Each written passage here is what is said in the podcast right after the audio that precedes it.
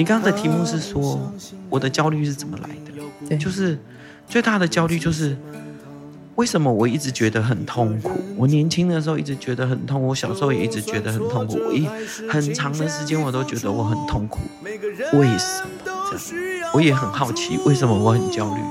后来我觉得我太庆幸我是一个可以写歌、可以唱歌的人。嗯。那我从有能力从写歌这件事情里面开始，把所有的问题问好，题目问对了，答案自己就会出来了。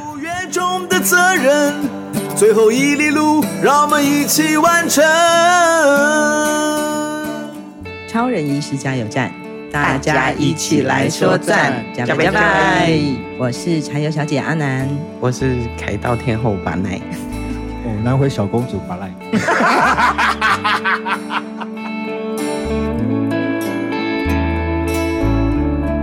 为什么？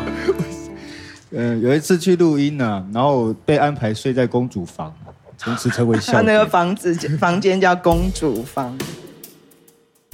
第两千四百五十三天，今天南回超人意识加油站来到了我们的台北二二八公园里面的凯道帐篷。那在这里，我们今天到加油站的好朋友就是我们的天后 巴奈。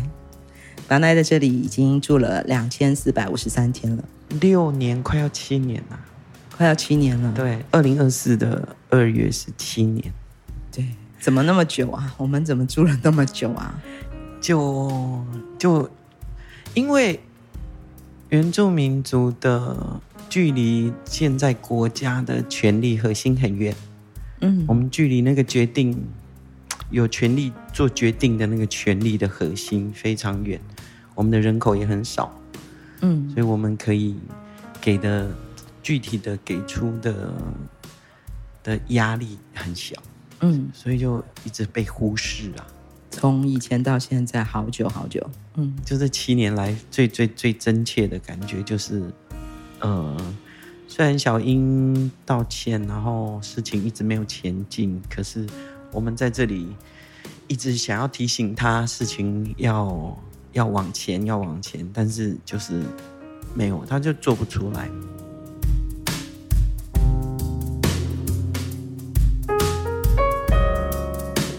可是，其实，在那个道歉之前的一年，其实就是小英刚第一次当选的时候，五二零就职就职的时候，我们都看到了把奈在凯道在总统府前，在舞台上是。唱着《大武山美丽的妈妈》。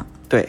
对，然后后来我就想，因为那时候大会有安排说，呃，等小英的演讲结束之后呢，嗯、就邀请所有表演的歌手啊，就是把奈呀，然后灭火器啊，铃声响，嗯，就会站一排，对，大合唱，大合唱那个《美丽岛》。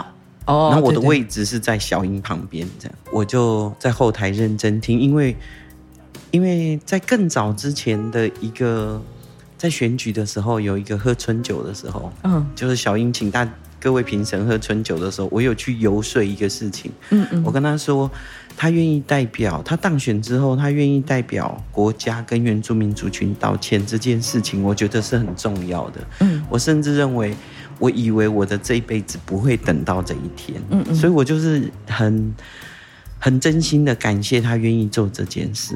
嗯，那个当下他回答我说，那是他应该要做的。嗯，那我当然就会觉得很很，就觉得这个这个国家元首实在是很不错。同时我就提了说，如果他在就职的演说里面可以提到，呃，他会跟原住民族群道歉这件事情，因为我认为。在那个全世界都在注目我们台湾政党又轮替了一次，然后的这个总统呢，他他会就等于是在跟全世界说，他将要做这件事情，嗯，就是原住民族权利回复这个事情，现在要开头了，嗯，这样我先代表国家，嗯，来跟原住民族群道歉，意思是这个，嗯嗯嗯，对，嗯。所以他就真的也做到了。对，所以当时我在后台认真听，就他提了这个事，所以我就也好好的出去按照彩排唱了《美丽岛》。我当时想说，如果他不提，我就不上去。哦，我就不去大合唱了，嗯嗯，因为那时候就是因为大家都有被安排要拉拉那个大会准备的那个毛巾，然后我就拉了一条台东非核核废的毛巾，跟别人 不一样。然后那个露出我们的伙伴们，大家都超开心的。嗯，但这张照片，对，现在，嗯，对，依然在我们二二八帐篷外。每天跟陪着我们数日子。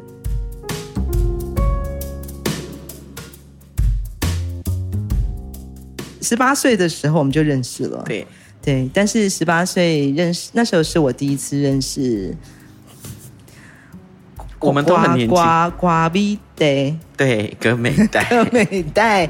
然后我那时候才是一个大学生，然后第一次来到，第一次去台东，嗯，第一次到。原住民的部落，嗯，我到了台东延平乡桃源村，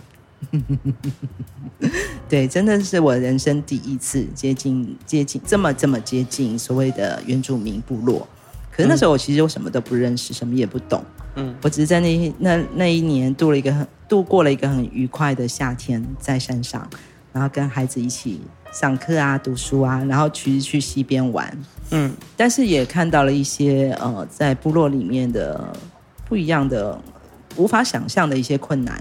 嗯嗯，孩子们学习的困难，家庭的困难。嗯、其实这个困难，我认为还是，呃，因为整个社会、整个国家的发展都要把我们所谓的原住民族群，把我们先变成他者。嗯，我们不能当我们自己。嗯。我没有自己的名字，我要用科美代，我要去读国民学校，嗯，我不能在自己的部落用自己的部落原来的文化来学习。那是一九七几年的台湾，我们我开始去上学的时候，然后我们一路上都在练习，要在国语的世界里面活下来，嗯，甚至。要很会读书啊，才会有机会。老师都会讲，你要好好读书啊，以后你才会有一个好的工作的这样的时空的背景。嗯，所以那个困难，也就是说，嗯、呃，当我们部落做农的没办法足够的生计，所以开始出去工作赚钱。很困难的是，嗯、呃，很大量的劳工。需就是整个就业市场需要很多劳工的时候，部落很多人都出去工作了，嗯，所以你看到的那个时间，就是也就是你大学的时候，嗯，看起来很没有钱，然后也都住很矮的房子，然后正要开始盖盖一些水泥房的时候，那为什么我们暑假要去山上呢？就是帮孩子们。陪他们写暑假作业，可以这样讲吧。嗯，然后我才发现说，天哪，我的数学课必须小一跟小六一起上。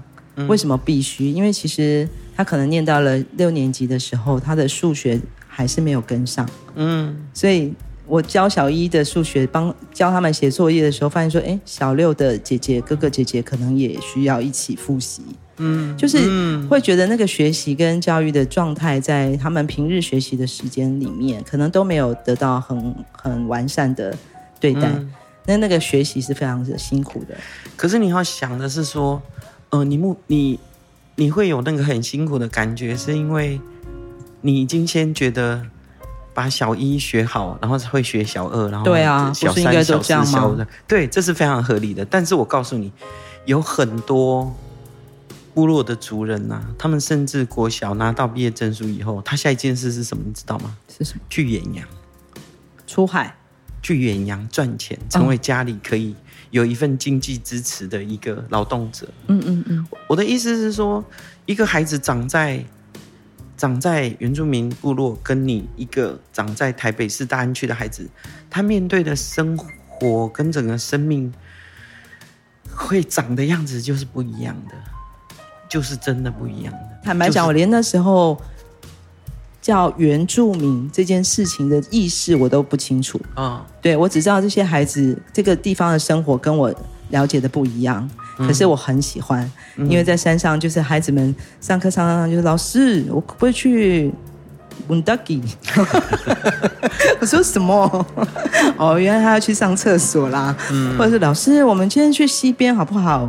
就是他会带着我们去接近了很多他们山里生活里面快乐的那个部分。嗯，所以然后下呃晚上的时候，我们就会躺在校那个操操场上看星星，然后一起唱歌。嗯、那是一个好难忘的夏天。其实也是那一年我同年认同一年认识了巴奈，对，但是那时候的巴奈是在都市里面，然后上来在民歌餐厅唱歌。对对，然后。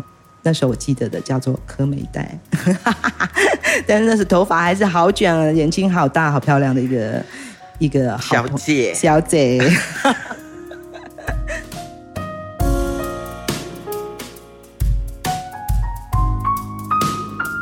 讲着讲着，其实回到我们的重逢吧，其实是因为八八风灾，是对。然后那时候我已经是一个媒体工作者了，嗯，然后八八风灾很严重。对，然后重创重创整个台湾，尤其是东半部，还有南部。然后那时候，呃，我们在呃消息上面知道，呃，东部的朋友，尤其在都兰咖啡屋举办了一个演唱会，希望能够募款。因为那一天是八月八号，然后那个几天呢、啊，是有一个音乐节，是准备要准备要开始，嗯嗯，东海岸音乐季，我如果没有记错的话，嗯嗯，结果风灾就来了，然后，嗯、呃。就活动就暂停，可是大家认真讨论了以后，就觉得我们应该，因为音乐人都已经到了，嗯，我们应该要直接赶快转换，把活动变成一个募款活动，嗯，嗯，嗯，然后因为这个时候，在当时觉得这么这么辛苦的时候，因为都兰当时是没有风灾的，对，对，哎。我在啊，哦，你你也在，当时是没有风灾的。那个时候好像是听到胡德夫老师的家那边杜对对对，哦，嘉兰，嘉兰，然后房子土石流开始流流了，我印象中五十几间房子这样，嗯嗯，然后嗯、呃，就我们当天还是把把一个音乐会做完，当当天晚上。做完以后，隔一天就陆陆续续要把音乐人都送离开。然后车子一一离开都兰，然后从那个那个水往上流那边，嗯，开始下坡，满眼望去都是漂流木，好可怕！整个海岸，然后我就忍不住哭了。嗯，我看到那个漂流木这样，然后就我就在想说，我们可以做什么？可以做什么？嗯，所以我就很快就打电话给那个台湾好基金会的。伙伴们，然后就开始启动了那个 Sing for Home，对，在红楼办的一个募款音乐会。然后当巴奈跟拿卜在台上唱歌，呃，讲话唱歌的时候，呃，等一下，我记得那时候拿卜先拿出了手机，念出了从山上传来的讯息。哦，对，族人传来的讯息就是讲说，嗯。一切都平安，还好，幸好我们还活着。嗯，然后你就开始唱歌了，然后我就开始没有办法好好的记录，因为眼泪真的是不停的流下来。重点是因为在那样的歌声，我好像好熟悉，好熟悉。可是我其实已经不记得那个时候台上的法奈就是我曾小时候认识的柯美代，我只是被那个歌声打到了心里或是灵魂里面，那个痛跟那个。至少我我们还活着这件事情是多么的珍贵。这一场呃风灾，但是把我们所有人连接在一起。嗯，从那次之后啊，我就开始常常回台东哎，因为巴奈的关系，因为朋好多朋友慢慢慢慢呃认识了起来，然后接着呢，又发动了一件事情，不得了了，就是 哎，我怎么一直笑啊？明明都是一些让人。有点生气的事情，可是可能是因为大家都在一起吧，一起做了好多事情哦。是啊，那时候就是嗯、呃，就是美丽湾度假休闲什么的，然后在台东县政府的又一次环评。对，然后你是媒体人，你在里面，我又又在里面了。然后我们在马路上，就是一直希望希望守住。我们台东很重要的我们台东人下海玩水很重要的一个地方，一个沙滩。你怎么会在沙沙滩上面，在一个这么好的海水浴场上面盖游泳池？你是头脑坏了，真的，我真的觉得很荒谬，对不对？很荒谬。那然后在沙滩上面贴瓷砖，耶、yeah. 怎么会有这种？怎么会有这种逻辑呢？这个太奇怪。我们现在笑得出来，那时候真的好气哦。因为我就觉得说，你就是嫌沙子脏啊。Oh. 你们你们就是要盖一个干净的给有钱人来度假的地方，然后他都不要碰到沙子，因为沙子很脏。我是觉得我里面的感觉是这个，嗯嗯嗯、有个伙伴，有个伙伴叫 Michael，一个疯狂的伙伴就提了说，嗯、虽然我们环评又输了，但是我们就走路去台北去抗议，我们要告诉台北的人说，这个沙滩不应该了什么事？对，这个沙滩不应该盖一个那么大的房子。亲爱的朋友们，我们可是从台东东河乡的富山刺桐部落，对，也就是三元湾海滩啊，嗯，开始出发，走路到台北的凯道，对，这一走走了几天呢？啊？十七天，其实没有很久，其实算久。为什么？因为你们每一站都停，也不是，我们就每 我们每天大概走二十公里，对，然后我们花莲到苏花没有走。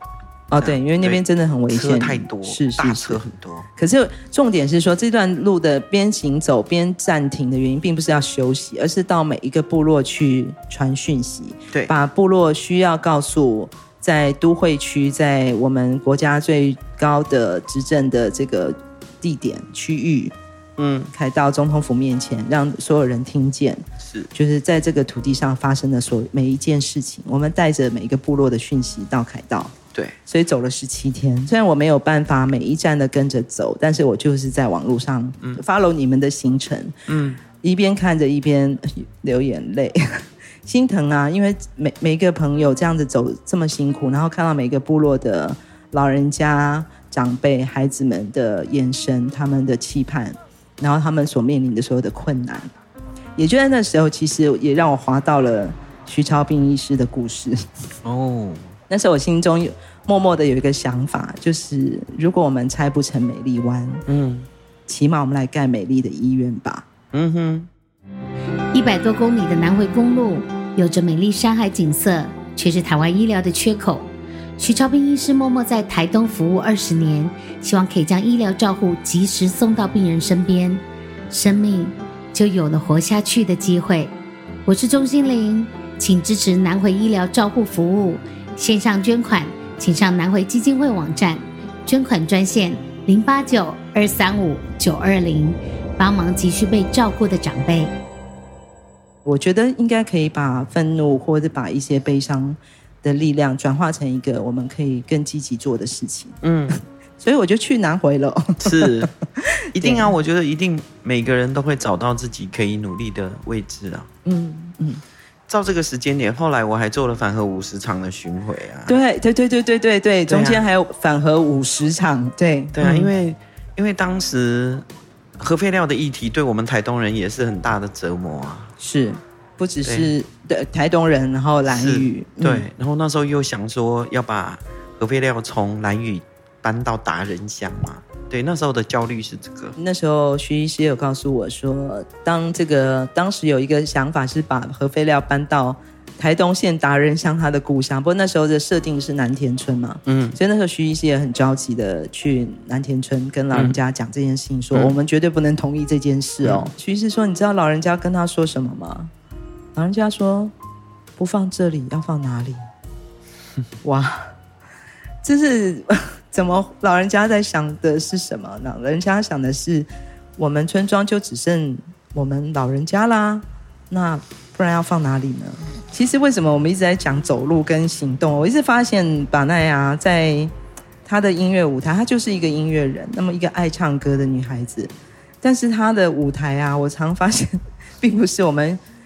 感觉我们总是觉得说啊，应该是在大巨蛋、小巨蛋各个演出场地，或是哦凯道上的舞台。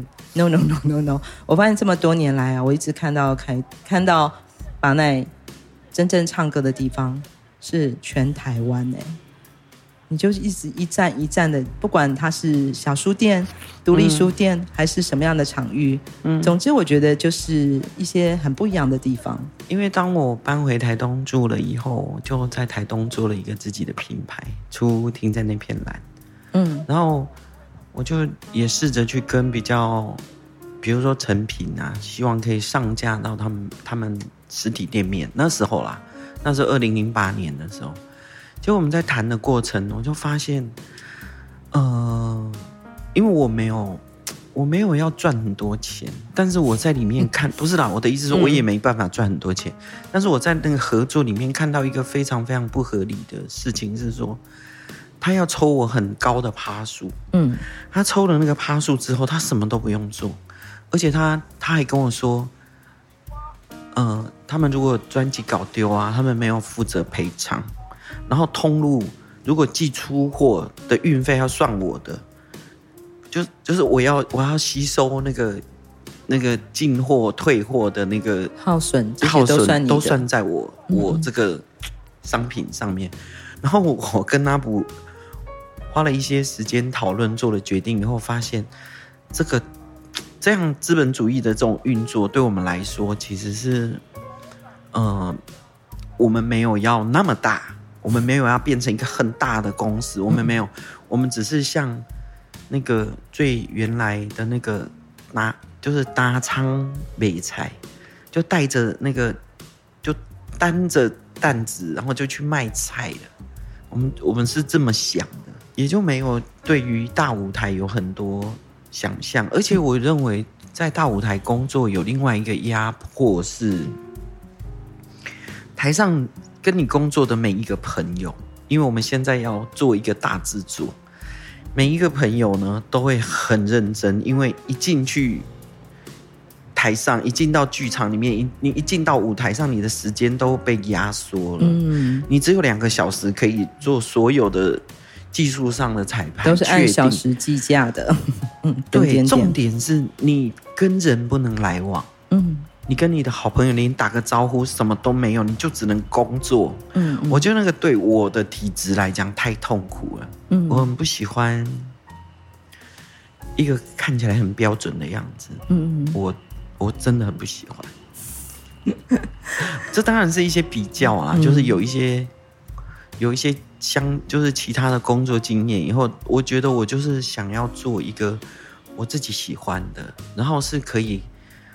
符合成本，至少不是亏损，然后可以去把音乐扎扎实实的给你看到的那个人听。就是我唱歌，你在看着我，我也在看着你，这么近的距离。嗯，然后我听到的就是你听到的，我们听听的声音是一样的。嗯，这样，然后我我把我觉得歌里很重要的讯息传达给你。所以，我反而不喜欢，我真的不喜欢做。对，我觉得超过一百人对我来讲就太多了。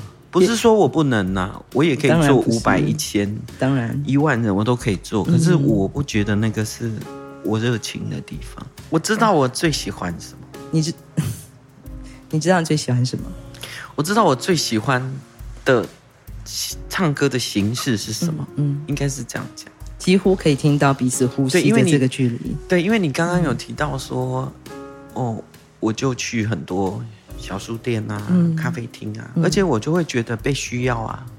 嗯、因为有一些，比如说我才刚刚从台南唱回来，有一个年轻人，他开咖啡厅开了十一年，在台南。嗯，你知道台南有多少咖啡厅？哦，我就很认真的在他身上看到他是怎么让自己店不要倒的。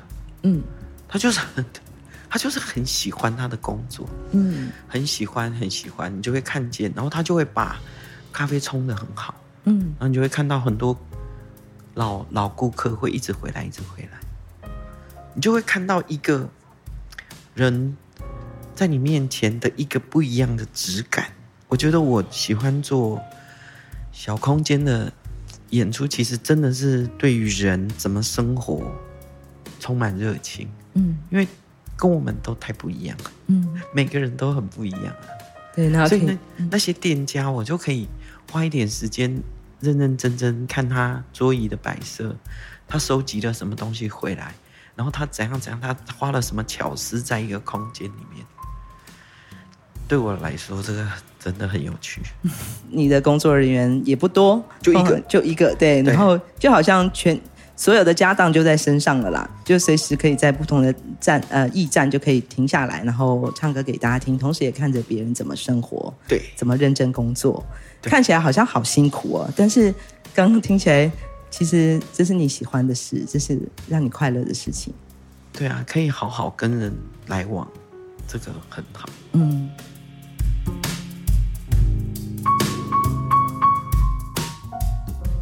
我们在凯道在帐篷里面，呃，我想来来去去好多好多的人都来看过我们，送食物、啊、送补给，然后从充电、充电、带水、带各种，呃，来陪伴，但是都会、嗯、多多少少都会觉得说，哦、你们好辛苦哦，春夏秋冬在台北盆地这么热的天气，没有冷气，没有没有办法好好洗澡，点点点的，都觉得你们好辛苦。可是你常常告诉我们。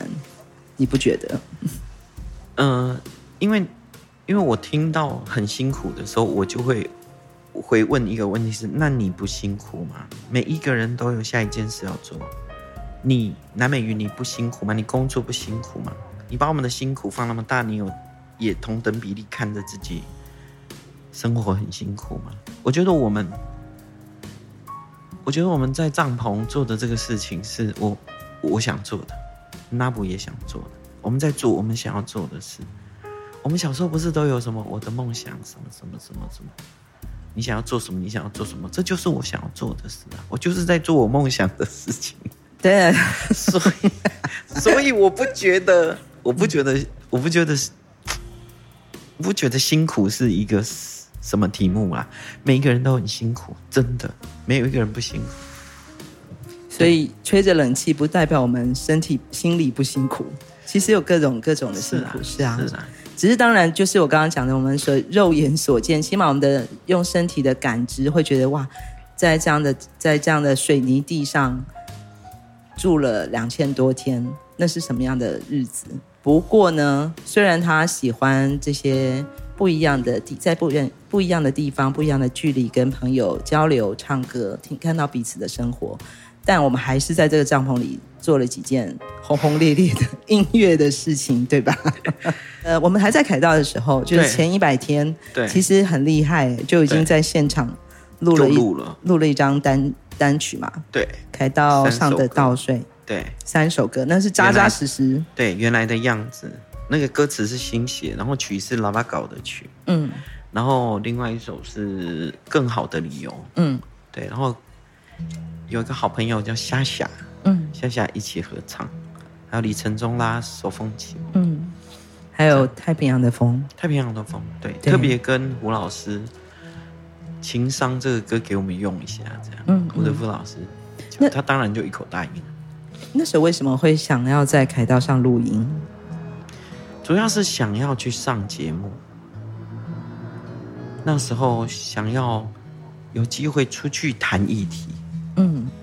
嗯，就赶快录 EP 就可以上电台，因为从泥娃娃出版之后，也累积了一些一些嗯、呃、朋友的资源，所以出了新的作品去上电台是可以敲到通告。那时候也努力的跑了一些电台，有没有用不知道，但是至少就可以冲出去嘛。不只是住在凯道而已，对，我们还要做更多的事情，让更多人听见，用不同方式听见。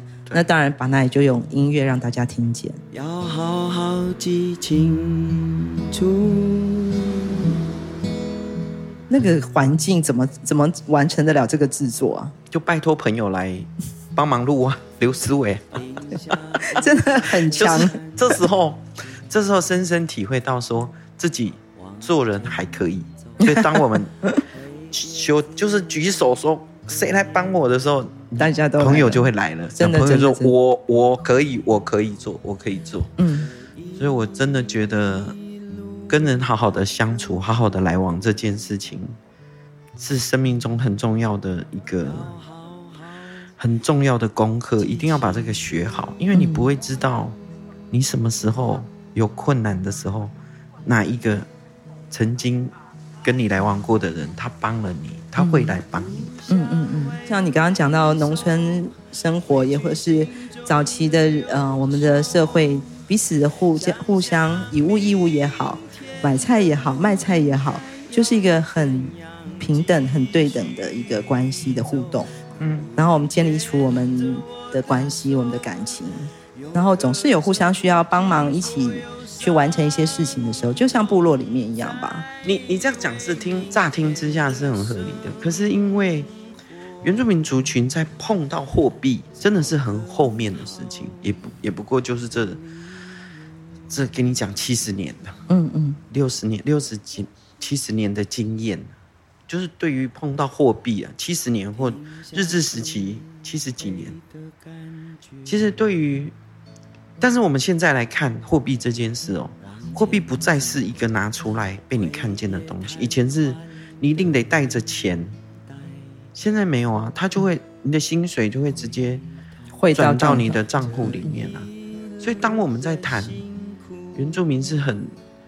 很可以分享啊，什么什么，来到现代这件事情已经很不一样了。以前的情况是说，因为没有冰箱嘛，你所有无法储存的食物，嗯，你一定要赶快送到你的亲朋好友那边，你的邻居都可以，因为你不能让东西坏掉。那后来就开始有冰箱啦，你就可以开始累积了，你不用送出去，它也不会坏掉。钱也是啊，钱会直接转到你的户头，你有多的。你也不用拿出来，别人也不知道你有多啊。世界一直很不一样，已经不一样了。嗯嗯。那来到现在呢？嗯嗯。来到现在，就是原住民族群也不吃小米了。对啊。就是我们的我们的处境就是断裂啊。我们就是在成为他者这件事情拼命的奔跑，拼命的往前。然后我们。我们为什么要往前？因为我们得要生存下去。嗯，我们要适应现代现在的这个这个当代。好了，这么讲，再讲大一点就是当代。嗯，我们也是要在这里面活下去嘛。可是我们我们碰到的题目是，我们的文化就断了。嗯，我们就是一个正在灭亡的民族。我们是很多民族，原住民族群，各个族群都在灭亡。这样。这个是我们的命运，但是我们还是得要活下去，我们还是得要尽力的看看能做什么。每个人在自己的位置上。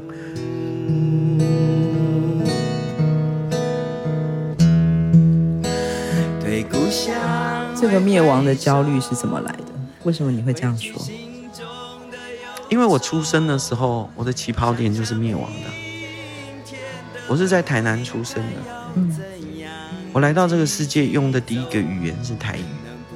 我的父母亲那么的合理的认为，我应该要，我应该要很快的用用台语，因为希望我不要被不要被人家欺负啊。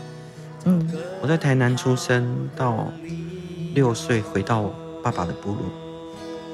我回到部落的时候，我是完全听不懂自己的族语啊。那那爸爸妈妈觉得这样会比较好，因为他们也受过很多苦啊。因为不会讲台语，被人家瞧不起的那个经验，再放到自己孩子身上，就是我出生以后，我跟我自己的母体文化就是一个断裂。嗯，你刚刚的题目是说我的焦虑是怎么来的？对，就是最大的焦虑就是。为什么我一直觉得很痛苦？我年轻的时候一直觉得很痛，我小时候也一直觉得很痛苦。我一很长的时间我都觉得我很痛苦，为什么？这样，我也很好奇为什么我很焦虑。后来我觉得我太庆幸我是一个可以写歌、可以唱歌的人。嗯，那我从有能力从写歌这件事情里面开始，把所有的问题问好。哦，题目问对了，答案自己就会出来了。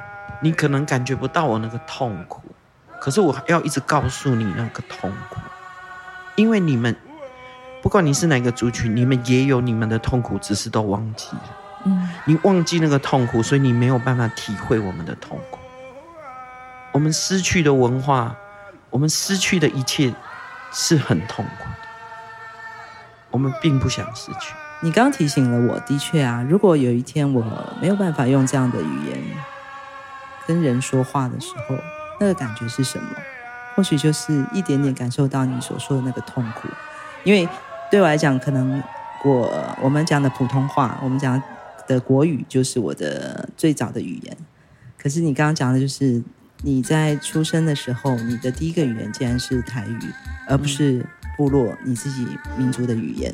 对啊，那我要我要去骂谁呢？我要骂我的父母亲吗？我要骂台湾这块土地上更多数的人吗？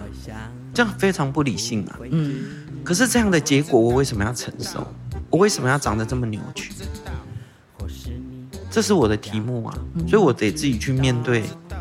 我自己的问题，所以我我我刚要讲的庆幸是说，我因为可以写歌，可以唱歌，所以我才有能力可以面对，我还甚至可以出来跟大家讲，这里面也有很多的问题的。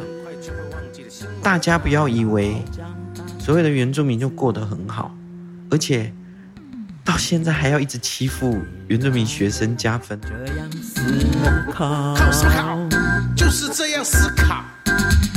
你有你刚刚讲到说你很庆幸，因为你会唱歌，你能唱歌，然后能创作，然后用声音去提出问题，提醒大家，提醒彼此，这是一个你可以算是疗愈的一个路径。是。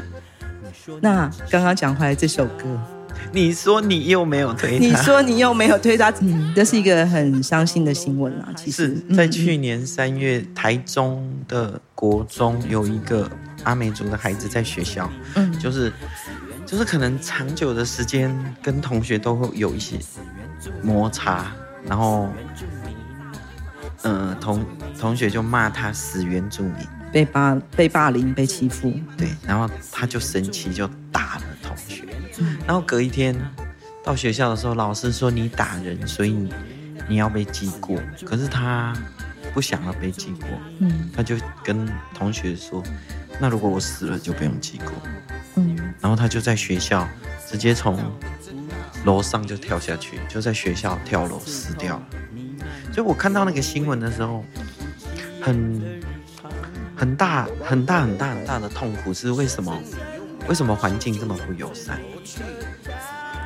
我指的不友善是说，嗯，台湾台湾台湾是一个民主社会，不是已经很进步了吗？为什么还是用我小时候那种？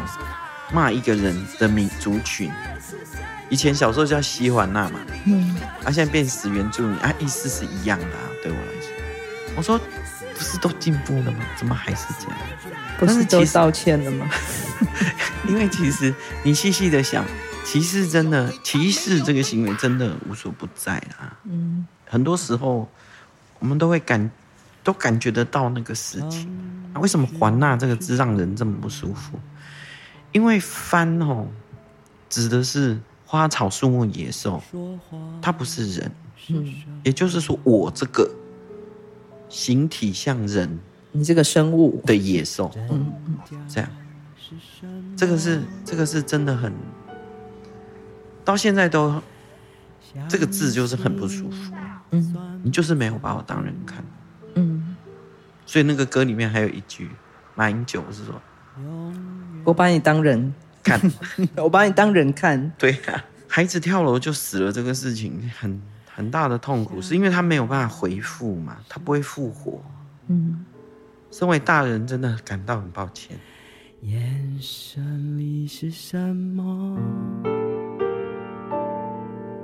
说是这些克难的方式也不算克难，但是真的就是很有临场感啊！我们自己在感受在这里。做的每一件事情就跟我们平常过去没有上凯道一样，我们也是在在做录音，在做音乐，在生活，是。对，以至于到最后，巴奈，你开始在凯道上练 Tango，我自己真的很喜欢这张专辑，叫《爱不到》，是因为呢，逗点不到，对，爱不到，然后因为都是很年轻的时候写的歌，嗯，在讨论啊，怎么样，怎么样会幸福。就是歌都是这件事，嗯嗯，怎么样会幸福？后来我总结出来的结论就是，嗯、呃，一定要在一个平平等的关系里面发展的，那个感情才会幸福。Tango 就是两个身体拥抱在一起，它是没有舞步的。然后谁要负责支配？嗯，那个支配的人如果跟随的那个跟随的那个 partner 不跟着的时候，你怎么办？嗯，这样你那个支配者你怎么办？你带不动你你那个舞伴你怎么办？听起来就很像，它其实就是一个权力关系啊，就是我们就用身体来谈判呢，意思是这样。对啊，就是说你这个没有办法用讲的让你懂，嗯，你得要身体真的下去做。所以我们在做这个专辑的时候，先上探戈探戈课啊，在我们在这里先做了两堂课，反正我们在公园嘛，整个团队的人，整个团队的人都来跳探戈，嗯。所以，我们其实，在凯道生活是非常健康的，还有做很多运动哦。那爱是什么？这个歌到现就是在二零二零年的时候，就觉得就很像小英这个国家元首，也一直给我一个这种感觉，他就卡在一个地方，然后很难受。这样，我就把那个投射，我就重写了一段歌词，我把那投射在讲小。听起来是那么多首的情歌跟爱情相关，有爱情的关系。但是随着时间年龄的成长，这首这些歌其实跟着你好多年了。我还听过原始的 demo，demo 然后当时真的是为了为了爱情而写的。是啊。可是在，在在多年后，我们重新再 review 所有的关系、权利、痛苦等等不平等的这些事情的时候，想到的事情就不只是爱情了。是。对啊，是真的爱吗？真要我一起向前，或将我毁灭？从屏东到台东这条南回公路上，有一间超人医师加油站，二十四小时不打烊。我们在这里与你一起分享公路上的故事。本节目是由医疗财团法人南回基金会制作，欢迎大家多多分享，以及在我们的节目下留言。我们下周见。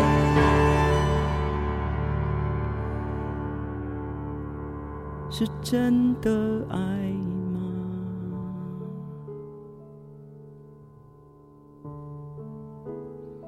是真的爱吗。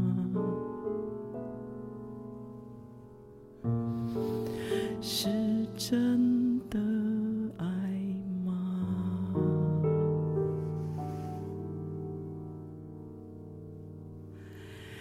是真的。